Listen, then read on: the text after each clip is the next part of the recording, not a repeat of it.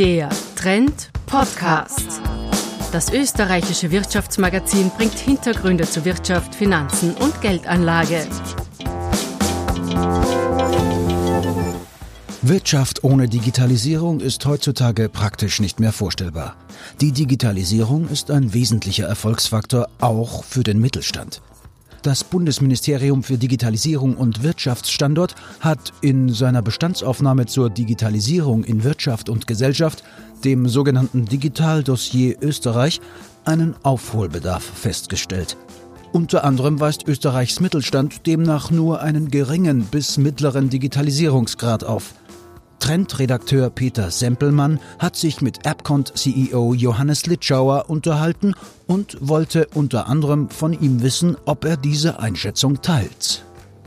Zu großen Teilen ähm, teilen wir die Einschätzung, vor allem im Mittelstand. Es gibt schon eine so ein bisschen eine österreichische diffuse Angst vor manchen neuen Themen. Wenn ich jetzt zum Beispiel Cloud-Entwicklung hernehme, ist Österreich sicher kein, kein klassischer Early Adopter, was Cloud-Infrastrukturen und Cloud-Entwicklungen betrifft. Äh, natürlich ist auch das Verständnis nicht immer besonders hoch gewesen im Mittelstand, wenn äh, das Produkt nicht wirklich digitalisierbar ist oder die Prozesse. Ja. Und dann glaube ich, gibt es schon viele, die möglichst lange sozusagen auf ihrem traditionellen Geschäftsmodell sitzen bleiben ähm, und, und relativ spät erst mit der Digitalisierung anfangen und die dann auch nicht wirklich vernünftig planen. Ja? Sprich, äh, Digitalisierungsstrategie muss ich auch längerfristig anlegen und nicht nur mit Kurzfristprojekten umsetzen. Und da sehen wir schon, dass manche äh, Leuchtturmprojekte der Digitalisierung halt wirklich sehr eine kurze Wirkung nur haben und fast äh, mehr als Marketing-Hype verwendet werden. Nur, dass ich halt zum Beispiel sagen kann als Unternehmen, wir haben ein Blockchain-Projekt oder wir haben ein IoT-Projekt oder wir haben ein Cloud-Projekt. Das dauert dann ein halbes Jahr und dann ist aber die Strategie oft schon wieder am Ende. Was sind denn die Folgen möglicherweise im internationalen Wettbewerb, wenn Unternehmen äh, den Zug da vielleicht ein bisschen zu spät aufspringen? Ja, dass, dass wer anderer sozusagen das, das Geschäft übernimmt und äh, dass man da äh, ins Hintertreffen gelangen, sind die Folgen. Aber ich glaube nicht, dass in Wirklichkeit zu spät ist, weil wir doch äh, grundsätzlich gute Voraussetzungen im Land haben, weil wir auch äh, eigentlich einen attraktiven Arbeitsmarkt haben in Österreich. Jetzt, wir sitzen gerade in Wien, immer wieder eine der Städte, die weltweit zu den lebenswertesten Städten gewählt wird. Und das ist, glaube ich, kein Nachteil, was jetzt, wenn es darum geht, dass man auch die, die Leute findet, die dann die, die Digitalisierungsprojekte vorantreiben. Äh, wo sind denn für Sie die, die, die, begehrtesten, die gefragtesten Fachkräfte? Was, welche suchen Sie am dringendsten und, und wie, wie finden Sie die? Also in unserem Feld, wir sind als Dienstleister, kriegen wir, glaube ich, recht schnell mit, welche Fachkräfte am Markt gesucht werden, weil das im Wesentlichen auch Kundenanfragen bei uns sind. Wir suchen weiterhin ganz stark nach Softwareentwicklern im Full-Stack-Bereich, im Frontend- und Backend-Bereich nach Leuten aus, mit Betriebserfahrung. Also DevOps ist da so das, das Stichwort, also Verbindung zwischen Betriebsthematik und Softwareentwicklung. Äh, genauso natürlich äh, Berater, Data Scientists.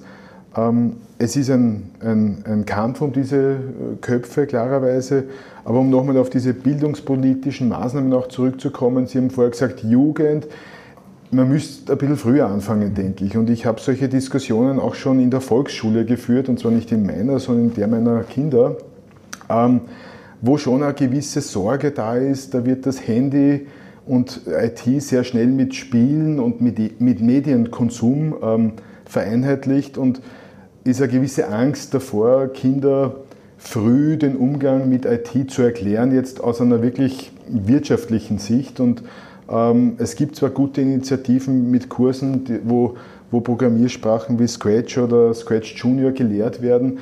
Ich glaube, das sollte man wirklich sehr früh mal Kinder probieren lassen, äh, schon vor der Jugend, um ein gewisses Bewusstsein zu entwickeln, was steckt wirklich in einem Computer drin, warum funktioniert der so, wie er, ähm, wie er sich verhält. Nicht, dass jetzt jeder Programmierer werden muss, das wird nicht jeder wollen, aber dass er zumindest das Verständnis hat, warum verhält sich ein Gerät so, warum und was ist überhaupt möglich damit. Das heißt, bildungspolitisch ist der Staat gefordert, sind die die Schulen, die Lehrer gefordert, aber es sind genauso die Eltern, die Firmen, die, die Gemeinschaft ist gefordert, um das ein bisschen stärker ins Bewusstsein zu bringen und ein bisschen zu entkoppeln von ITs schneller mal Medienkonsum, hat auch so ein bisschen diesen, diesen Missbrauchshauch mit, mit WhatsApp und, und, und diversen äh, Missbrauchsthemen, die, die mit den sozialen Medien halt auch passieren.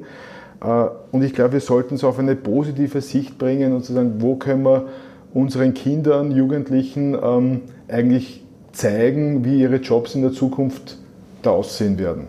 Mhm. Als ich auf die Uni gegangen bin, hat, haben wir immer gehört, na, die nächsten Digital Natives, die kommen, die haben das im kleinen Finger und ich glaube eigentlich, wir haben jetzt alle gesehen, das ist nicht so. Also die haben das nicht im kleinen Finger, dass sie ihre Bildschirm- und Medienzeit so richtig schön unter Kontrolle haben. Ähm, äh, ganz im Gegenteil in Wirklichkeit. Aber es ist ein Kanalisierungsthema. Ja? Ich muss ja nicht sozusagen jetzt äh, stundenlang äh, YouTube glotzen lassen, sondern ich könnte ja genauso sagen, machen wir mal gemeinsam so ein kleines witziges Computerspielchen gemeinsam, damit du merkst, was passiert denn, damit du das dann auch konsumieren kannst. Also mehr so vom Konsumenten auch in diese Produzentenrichtung zu gehen, das wäre bildungspolitisch eine Riesengeschichte, glaube ich, für uns alle. Sie haben vorhin den äh, Fachkräftemangel mhm. angesprochen, mhm. die ganzen äh, DevOps und so weiter, Programmierer, die Ihnen an allen Ecken und Enden fehlen. Äh, inwieweit wird denn vielleicht auch das Wachstum der Firma AppCount oder eigentlich der ganzen österreichischen Wirtschaft gebremst, Ihrer Einschätzung nach, äh, durch, diese, durch diesen Fachkräftemangel? Ja, wird sicher gebremst. Ich meine, unser Unternehmen, wir wachsen organisch, habe ich vorher schon gesagt. Das heißt, wir äh, wollen jetzt auch kein übertriebenes Wachstum. Wir äh, sind die letzten Jahre im Schnitt um die 20 Prozent gewachsen. Das müssen wir eh sozusagen auch verdauen. Es ist kein österreichisches Problem, sondern es ist eben, wie gesagt, ein, ein größeres Problem in Deutschland, wo wir auch tätig sind. Geschäftlich ist meiner Meinung nach noch viel schlimmer als in Österreich. Ähm, die, die Bremse kann man natürlich ein bisschen entkoppeln durch Maßnahmen. Manchmal bemängle ich persönlich auch das äh, Entgegenkommen der Politik. Also man merkt schon, äh, in den Medien hat man das Gefühl, wir tun alles, dass wir IT-Fachkräfte nach Österreich bringen. Füllen Sie einmal einen Antrag für eine Arbeitserlaubnis aus für einen zweifachen russischen ähm, äh, Diplomingenieur oder Doktor IT-Informatik. Das ist keine Gmadewiesen. Also das dauert nicht signifikant kürzer, also die Zeit, bis der dann seine Arbeitserlaubnis hat, obwohl es eigentlich rein von den Arbeitsmarktzahlen, von der Marktentwicklung ein, ein No-Brainer wäre zu sagen, natürlich äh, wollen wir den im Land haben, das ist äh, geschenkte Ausbildung eigentlich fast, die wir uns ins Land holen mit einem simplen AMS-Formular und wir haben da schon in letzter Zeit einiges ähm, lernen müssen und die Unternehmen müssen lernen, Digitalisierung und, und Fachkräftebedarf früher einzuplanen. Also auch das sind manchmal Überraschungen, dass wir zu bläugigen Unternehmen kommen, die sagen, naja, wir machen jetzt ein Digitalisierungsprojekt und wir brauchen jetzt eh nur 40 Softwareentwickler. Und wir sagen, das wirst du nicht schaffen. Also das, du hast nicht, den, nicht die Marke, den Footprint am Markt, dass dir die 40 Leute die Bude einrennen. Und äh, das, glaube ich, muss man auch erzählen, dass da einfach IT-Leute anders ticken, vielleicht als andere Arbeitsleute, äh, Arbeitskräfte. Wir sind, ich gebe es zu, ein bisschen nerdiger. Sie sehen das Star Wars-Poster hinter sich. Also ähm, das muss man alles reinkalkulieren, wenn man, wenn man Fachkräfte ins Unternehmen bringen will. Die Arbeitgeberbewertungsplattform Kununu hat sie als einen von zehn coolen IT-Arbeitgebern in Österreich bewertet. Wird mehr als zehn geben, die cool sind, aber ist schön, ja. ja. Aber einer von den zehn ja. coolen offenbar. Ja.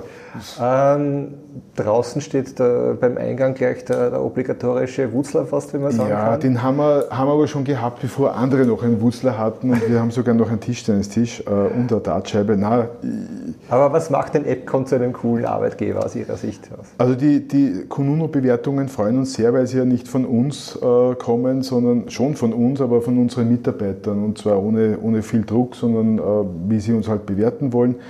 Ich glaube, zu cool sind wir auch nicht, aber wir haben zwei, zwei Bereiche. Das eine ist, was, was ist Pflicht? Pflicht sind die Umweltfaktoren bei uns. Das heißt, wir schauen, dass wir ein vernünftig schönes Büro haben. Wir schauen, dass eine gute Balance auch zu dem, was ein Mitarbeiter neben seinem Job machen will, besteht.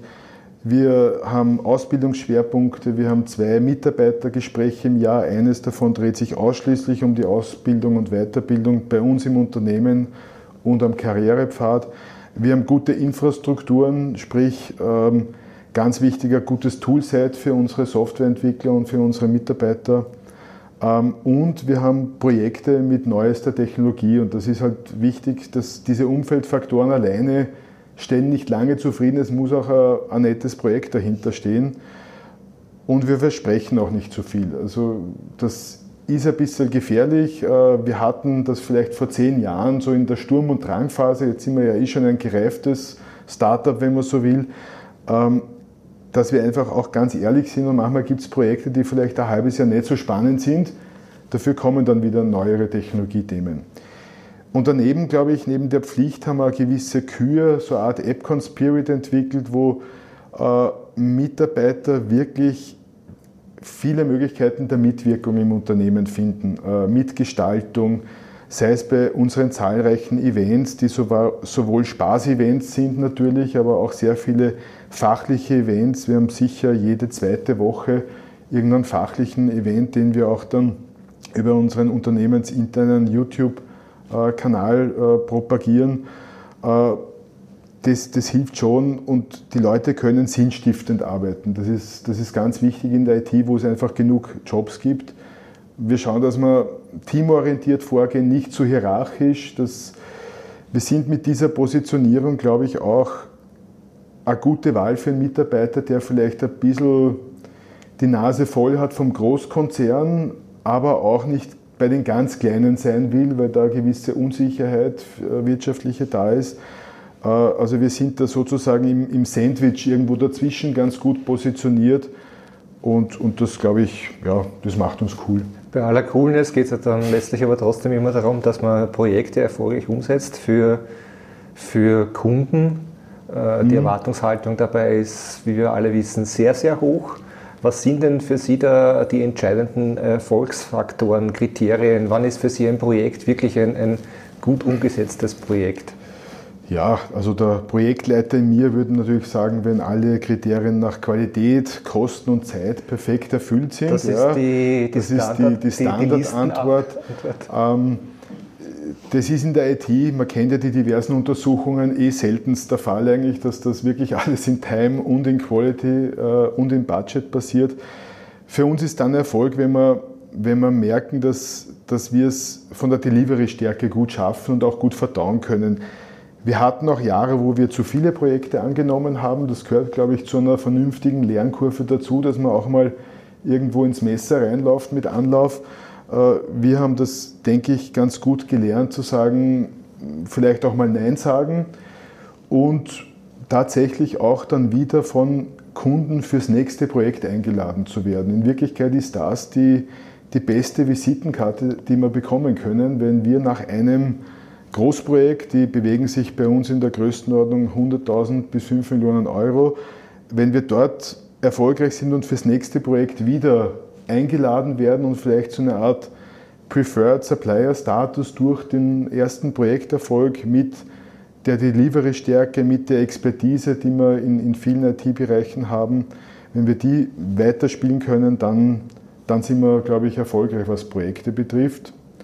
Ähm, und wir haben es die letzten Jahrzehnte, denke ich, gut geschafft, ein professionelles Arbeitsumfeld zu gestalten, was unsere Werkzeuge betrifft, ähm, unsere internen Prozesse für Continuous Integration, für Testen, für die Qualitätssicherung, die immer wichtiger wird in der Software. Ähm, das ist was, was man sich wirklich über Jahre erarbeiten muss in Wirklichkeit, äh, um, um das auch dann zu erproben, hat es funktioniert, wo muss man tunen und beim nächsten Mal, äh, um beim nächsten Mal besser zu werden. Sie haben erwähnt, dass Sie zweimal jährlich mit Ihren Mitarbeitern Mitarbeitergespräche mhm. machen. Wir reden öfter mit Ihnen, aber zwei strukturierte, ja. Zwei strukturierte Mitarbeitergespräche, wo es auch um die Karriereweiterplanung mhm. geht. Wenn ich Ihnen jetzt die Frage stellen wollte, würde äh, AppCount in zwei Jahren oder in fünf Jahren, wo sehen Sie das Unternehmen dann? Ähm, wir sind jetzt gerade in einer, in in einem schönen Reifungsprozess drin. Also wir, wenn Sie uns vor zwei Jahren gefragt hätten, hätte ich, hätte ich wahrscheinlich ein bisschen herumgeeiert, weil uns ähm, unser Wachstum ein bisschen Angst gemacht hat, ob wir das auch wirklich sozial, organisch, geschäftlich gut hinkriegen. Jetzt sind wir zwei Jahre später und von jetzt an in zwei Jahren gesprochen, denke ich, werden wir die weiterhin gute Auftragslage, die wir haben, ähm, nutzen, um neue Märkte zu erschließen. Wir haben eben jetzt Büros in, in Wien, zwei Büros, wir haben in Linz, Vorarlberg haben wir zwei Büros, wir haben in Graz ein, ein Büro in Gründung heuer noch, in Deutschland haben wir schon zwei Standorte.